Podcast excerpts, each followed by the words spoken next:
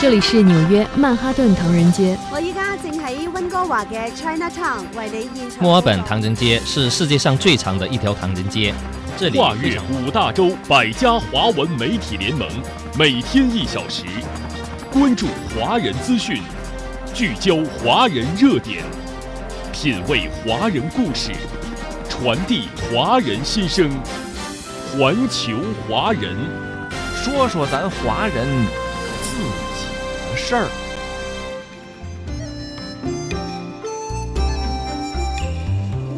您好，听众朋友，欢迎您收听环球华人节目，我是主持人张毅。在农历兔年新春佳节即将到来之际，我们把新春的祝福送给全球的华侨华人朋友们，祝大家兔年吉祥、幸福安康。今天的节目首先为您播出的是环球华人贺新春特别专题，海外侨胞举办各种活动迎接兔年新春。之后是远方的家特别节目，行走山水间。好，听众朋友，欢迎您持续收听。环球华人贺新春特别专题。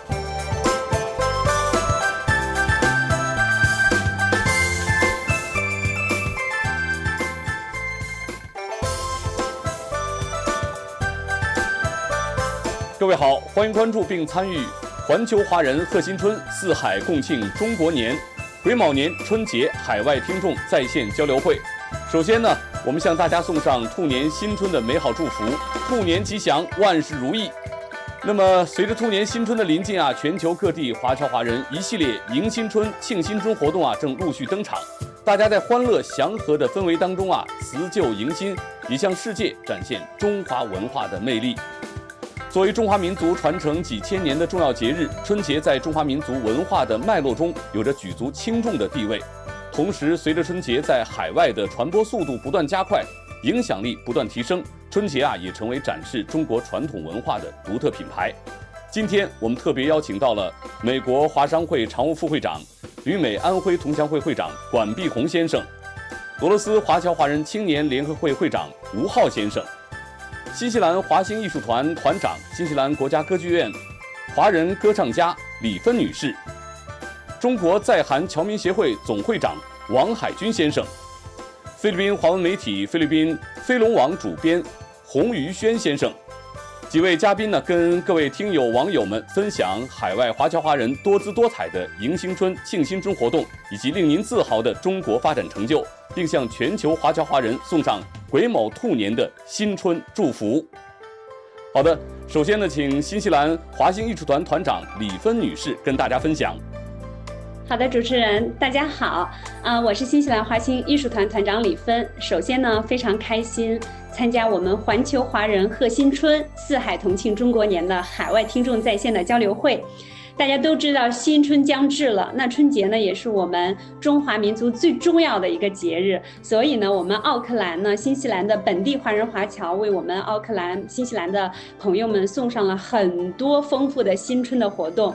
我们在奥克兰当地呢，我们将在大年三十有举行的新春花市的同乐日的活动，那同时呢，在大年初一呢，还有欢乐春节、兔年嘉年华的活动，以及有奥克兰市政府主持的这种元宵。灯节为期四天的这种等等的各种春节的庆祝活动，那在现场呢，庆祝活动有我们中国非常传统的舞狮舞龙啊，包括一些特色的本地和我们中国传统的这种文艺演出啊，以及有中国的很多美食的摊位呀，还有一些文化的展览等等，就是让大家可以从各个的这种文化程度、各个的这种呃方面都可以展示我们中国兔年新春的这种一种。活动的这种形式，那同时呢，我们新西兰华星艺术团的嗯华星闪耀呢，也已经在我们本地奥克兰本地已经开展了有七年了。那我们今年呢，将在一月二十九号与我们的嗯奥克兰文中国文化中心呢联合主办了欢乐春节华星闪耀的新西兰春节晚会。那我们这次晚会呢，我们除了演出之外呢，我们也会在演出之前举行一个中国非遗的这种文化的路演，可以通过一些脸谱啊、春联呀、剪纸啊等等这种中国传统的艺术，让大家可以呃很深刻的感受到我们中国新年的这种欢乐的气氛。那同时呢，我们也邀请到了我们新西兰本地的一些知名的音乐家呀，包括我们呃新西兰本地的一些特色的毛利战舞啊，包括中国非常呃呃就是中国非常传统代表性的一些相声啊、魔术呀、民歌呀等等这种多种形式的这种这么一台呃综合性的晚会。那我们也是想为我们奥克兰本地以及新西兰本地的这种啊华人华侨以及本地的多元文化的一个呃。特色能够展现出我们中国兔年的新春的一个祝福。那在此呢，我也啊代表我们新乡华星艺术团，向我们在座以及全球的华人华侨朋友们，嗯，祝贺新年快乐，兔年大吉！谢谢主持人。好的，谢谢新西兰的李芬女士。那新西兰啊，也是地球上最早迎来春节曙光的地区之一了。那么跟我们大家分享了新西兰当地啊多姿多彩的庆新春活动啊。好，接下来呢，我们有请美国华商会的常务副会长，也是旅美安徽同乡会的会长管碧红先生。谢谢主持人张毅，大家好，我是管碧红，我在这里很高兴的告诉大家，经过有关部门邀请，我已经回到国内，呃，现在在合肥。与大家见面，我昨天受到了安徽省侨办主任还有侨联主席的接待，我非常高兴。祖国非常欢迎我们海外华人华侨回来。我今年是第二次回来过春节了。回来以后，我看到我们合肥的发展非常的壮观，现在街上的车流也多了，人也多了。大家都已经在过春节了，我们国家完善、优化涉侨的有关政策，欢迎我们海外华人。我回国以后，看到我们祖国同胞幸福安详，在习近平总书记领导下，各个方面都很兴旺发达，我非常的高兴。所以我在这里，我在合肥，祝全球的华人华侨新年快乐，身体安康。呃，全家幸福，谢谢大家。好的，谢谢管碧红先生。那么接下来我们请出的是俄罗斯华侨华人青年联合会的会长吴浩先生。吴浩呢是我们的老朋友了。那么这段时间啊，经常的往返于中国和俄罗斯两地啊，那么参加了很多的庆祝活动，还有一些跟各界的交流啊。那么吴浩先生的体会啊，应该是非常的深刻的。主持人您好，大家好。春节呢是这个中华民族啊最隆重、最喜庆的传统节日，有着悠久的历史和丰富的这个文化内涵。那么在这个一月二十一日至二十五日啊，这个欢乐春节中国文化庙会活动啊将在莫斯科隆重举行。这样这个琳琅满目的这个节日的商品，优雅精致的中国画展，这个写福字、贴春联。赏这个茶艺、品美食，各种新奇有趣的文化互动项目，将让所有的到访者呢流连忘返。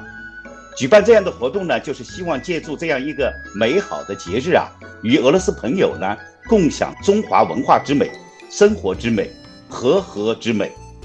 但是呢，这个今年初啊，让这个旅俄侨胞啊最高兴的一件事情呢，就是在这个一月的九日啊。中国驻俄罗斯大使馆举行了这个温暖迎春旅俄中国侨胞新春招待会。张汉辉大使及这个夫人高岩，俄罗斯中国和平统一促进会、莫斯科华人华侨联合会、俄罗斯华侨华人青年联合会等侨界代表、贸促会和这个中资机构代表、驻俄央媒代表、在俄留学生以及这个使馆外交官等约四百人啊，欢聚一堂。共同庆祝农历兔年的新春，因为呢，这是从这个二零二零年这个疫情爆发之后啊，是使馆第一次举办如此规模的活动。参加活动的这个侨胞纷纷感慨：“回家的感觉真好，已经很久没有这样。”目前呢，使馆呢也在组织这个新春暖心包的发放活动，让这些来自祖国和使馆的温暖能够汇集。有需求和有困难的群体，三年来，正是有着祖国对这个海外侨胞的关怀，有着使馆对当地侨胞的帮助，才使大家与祖国人民同呼吸共命运，度过了极不平凡的岁月。刚刚这个过去的二零二二年，是党和国家历史上极为重要的一年。这一年，党的二十大胜利召开，吹响了奋进新征程的时代号角。这一年，北京冬奥会、冬残奥会成功举办。这一年，统筹防疫情、统筹疫情防控和经济社会发展取得重大成果。这一年，中俄元首两次线下会晤。为中俄关系发展定向引航，而刚刚到来的二零二三年啊，就以这个开门红的形式，给侨胞、给世界带来了喜悦和便利。去年年底，当国家卫健委发布从今年一月八日起取消入境后全员核酸检测和集中隔离的新政策时，大家这个欣喜若狂，奔走相告。可以说呢，我个人还是此次新政的最直接的受益者。在这个一月五日啊和十一日时，我分别收到列席四川省和江苏省两会的邀请。虽然因航班等原因，呃，遗憾没有能赶上四川省的活动，但是及时赶上了江苏省的两会，呃，过去那种一场说走就走的旅行的感觉呀，又回来了。这让我们对新的一年。充满希望和信心，环球华人贺新春，四海共庆中国年。在癸卯年即将到来之际，我要祝愿祖国繁荣昌盛，人民幸福安康，祝全球华人新春快乐，身体健康，心想事成，兔年吉祥。主持人，好的，非常感谢吴浩会长。那么接下来我们请出的是中国在韩侨民协会总会总会长王海军先生。那么，请王海军先生呢跟我们分享一下当地的庆新春的浓厚的氛围，并且呢送上您的祝福。好的，主持人，尊敬的与会嘉宾，尊敬的祖国亲人和海外华侨华人朋友们，亲爱的观众朋友们，大家好，我是中国在韩侨民协会总会总会长王海军。首先，衷心的感谢。邀请我们旅韩华侨华人参加环球华人贺新春的主题连线活动。不须迎向东郊去，春在千万门户中。在祖国同胞普天同庆、喜迎新春的此时此刻，我们在韩华侨华人也一样带着开心幸福的心情，共同迎接我们中华民族的传统节日新春佳节。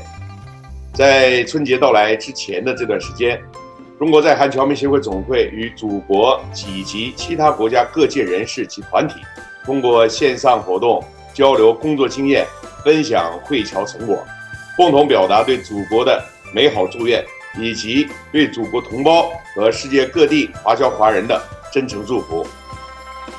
爆竹声声辞旧去，繁花处处迎春来。抗疫三年来。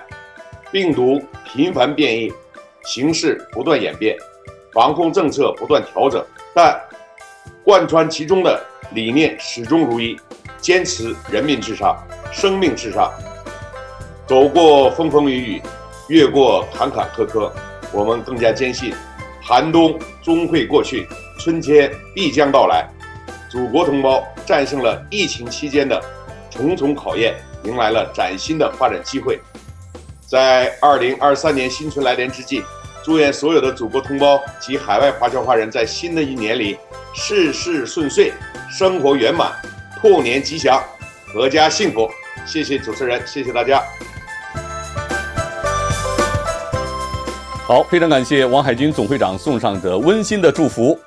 那么接下来我们要请出的是菲律宾飞龙网的主编洪于轩先生。好的，主持人，大家好，我是菲律宾飞龙网主编洪宇轩。这次很荣幸参加环球华人贺新春四海共庆中国年的活动。菲律宾华人华侨以及华裔的人口约有两千两百万，那占总人口的百分之二十。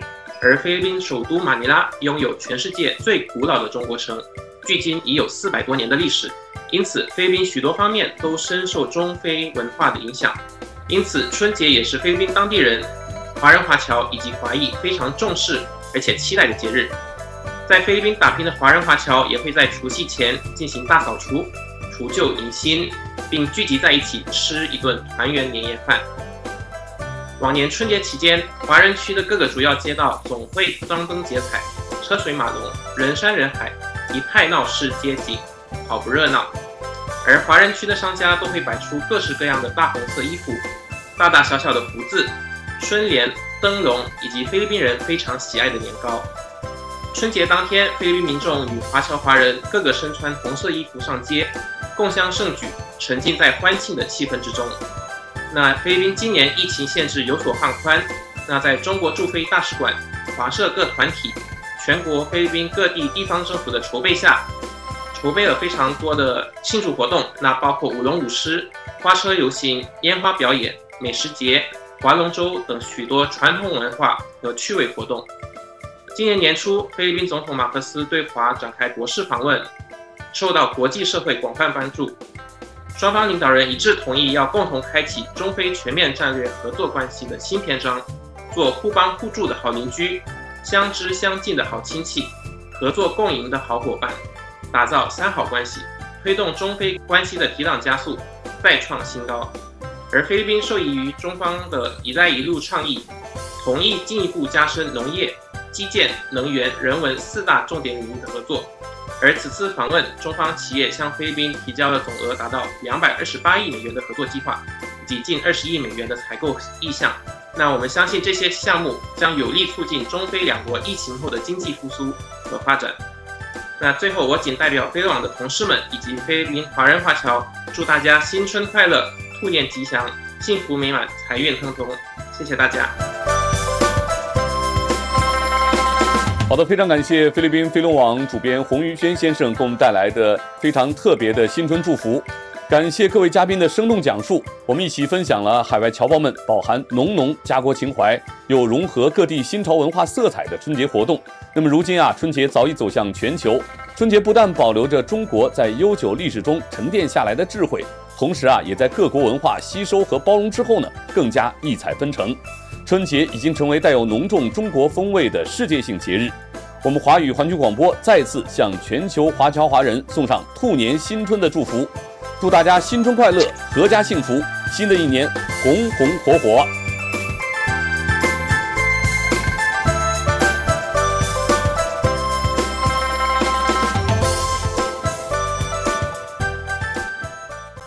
好，听众朋友，欢迎您继续收听环球华人节目。接下来，请听《远方的家》系列专题《行走山水间》，碧波万顷，幸福家园。